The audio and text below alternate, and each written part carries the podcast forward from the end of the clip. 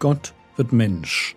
Leben und Lehre des Mannes, der Retter und Richter, Weg, Wahrheit und Leben ist.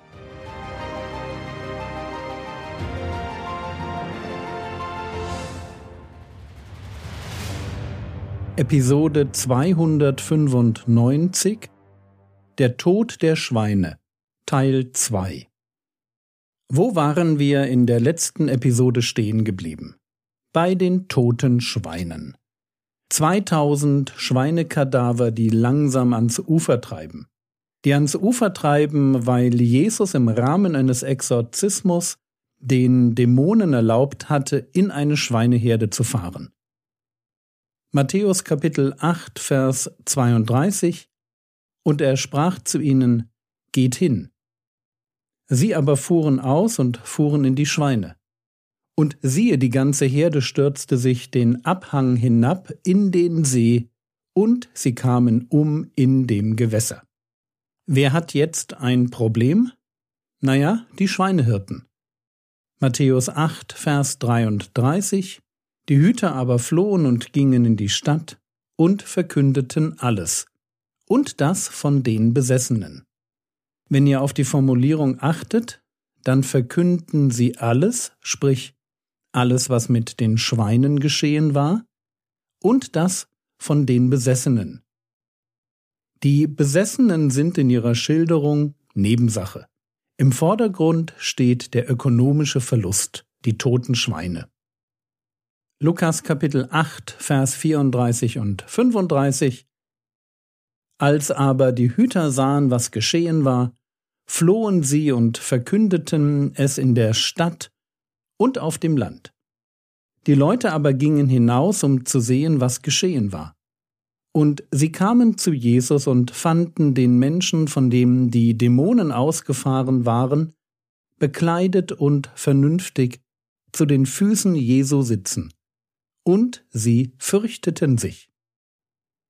Es ist irgendwie klar, was jetzt passiert. Der Besessene war berühmt berüchtigt. Dass jemand ihn, den keiner bändigen konnte, von seinen Dämonen befreit hatte, war sensationell. Und was die Hüter der Schweine erzählten, das war mindestens merkwürdig, hoffentlich nicht wahr, beziehungsweise mehr als besorgniserregend. Die Leute kommen also, um zu sehen, was geschehen war. Und sie finden den ehemals Besessenen als jemanden, der bekleidet und vernünftig zu den Füßen Jesu sitzt. Was mich an dieser Stelle immer wieder traurig macht, ist die Reaktion der Leute. Und sie fürchteten sich. Wisst ihr, was ich mir gewünscht hätte? Dass hier steht, und sie freuten sich für ihn. Dass sie sich nicht freuen, sondern nur fürchten, ist ein Motiv, das sich nun durch den Rest der Geschichte zieht. Und weil mich das so traurig macht, dass sich niemand für den Ex-Besessenen freut, der Hinweis darauf, dass genau das bei Christen anders sein sollte. Römer Kapitel 12, Vers 15 Freut euch mit den sich Freuenden, weint mit den Weinenden. 1. Korinther Kapitel 12, Vers 26 Und wenn ein Glied leidet, so leiden alle Glieder mit. Oder wenn ein Glied verherrlicht wird, so freuen sich alle Glieder mit. Das ist Paulus, der über das Verhältnis der Geschwister einer Gemeinde zueinander schreibt. Die Herausforderung einer geistlichen Gemeinschaft besteht also darin, dass wir uns trauen, Freude und Leid miteinander zu teilen. Und das wiederum gelingt nur, wenn Mitgefühl auf Transparenz stößt. Es braucht einerseits Offenheit, die Bereitschaft, meinen Geschwistern an meinem Leben Anteil zu geben, es nicht nur für mich in meinen vier Wänden zu leben und insgeheim zu denken, dass sich sowieso niemand für mich interessiert. Transparenz ist das eine, Mitgefühl das andere, Interesse am Leben der Geschwister, auch dann, wenn mein eigenes Leben schon turbulent und eigentlich voll ist. Aber kommen wir zurück zu den Schweinen. Die Leute kommen, sehen den Ex-Besessenen, wie er bei Jesus sitzt, dass er normal redet, dass Boshaftigkeit und Gefährlichkeit verschwunden sind, dass er sich nicht mehr die Kleider vom Leib reißt und dass man ihn nicht mehr binden muss. Lukas 8, Vers 36 Die es aber gesehen hatten, verkündeten ihnen, wie der Besessene geheilt worden war. So, jetzt wissen es alle, wie er geheilt worden war. Dass Jesus kam, dass die Dämonen ausfuhren und dass die Schweine sich in den See gestürzt hatten. Für die Zuhörer ist eines klar. Dieser Rabbi aus Nazareth vom gegenüberliegenden Ufer ist in der Lage, Dämonen auszutreiben. Er hatte gerade den vielleicht schwersten Fall von Besessenheit in der Gegend geheilt. Markus Kapitel 5, Vers 16 und 17 Und die es gesehen hatten, erzählten ihnen, wie dem Besessenen geschehen war, und das von den Schweinen. Und Sie fingen an, ihn zu bitten, aus ihrem Gebiet wegzugehen. Ist das traurig? Sie fingen an, ihn zu bitten, aus ihrem Gebiet wegzugehen. Lukas 8, Vers 37. Und die ganze Menge aus der Umgegend der Gerasener bat ihn, von ihnen wegzugehen, denn sie waren von großer Furcht ergriffen. Wovor fürchten sie sich? Wir dürfen davon ausgehen, dass sie von Jesus schon gehört hatten. Wenn einer einmal über den See vielleicht 15 Kilometer Luftlinie zu Hunderten Kranke und Besessene heilt, dann wird sich das herumgesprochen haben. Also, wovor fürchten sie sich? Dass jetzt auch bei ihnen die Kranken gesund und die Besessenen frei werden? Wohl kaum. Aber sie fürchten sich vor den Kosten, dieser Jesus steht für Verlust, für finanziellen Verlust, für tote Schweine.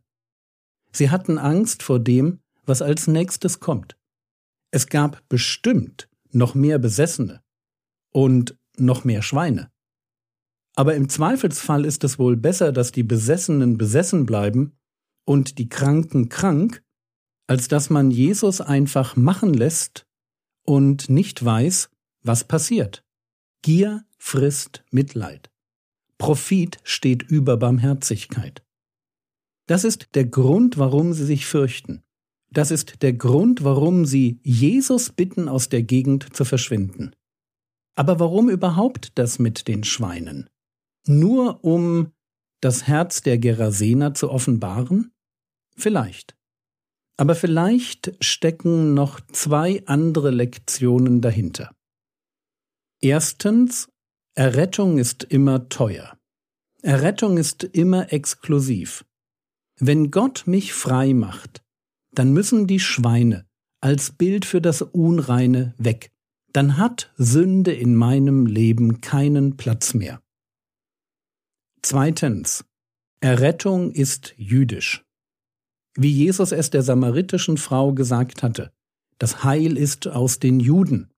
Die Nähe der bösen Geister zu den unreinen Schweinen macht nur deutlich, dass wirkliche Rettung sich nicht im Heidentum findet, sondern allein in der jüdischen Religion. Alles Heidnische muss weg.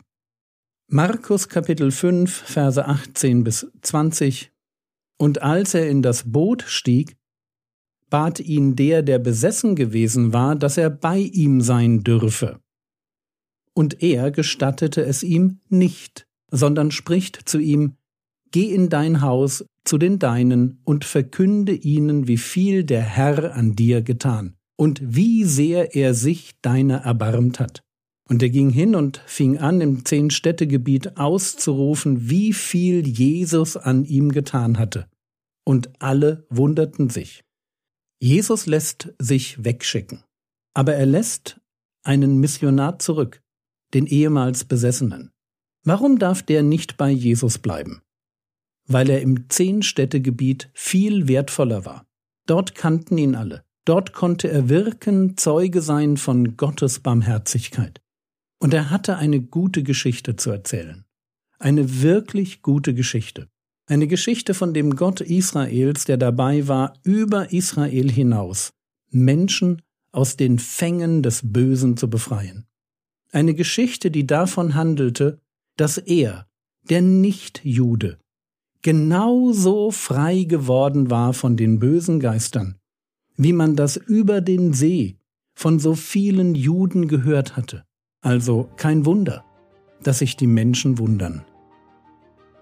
Lukas 8, Vers 37 Er, Jesus, aber stieg in das Boot und kehrte wieder zurück.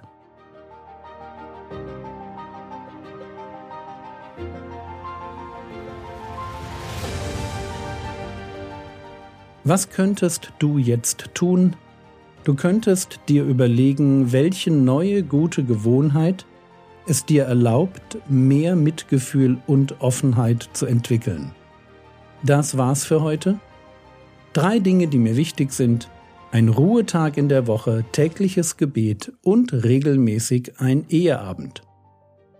Der Herr segne dich, erfahre seine Gnade und lebe in seinem Frieden. Amen.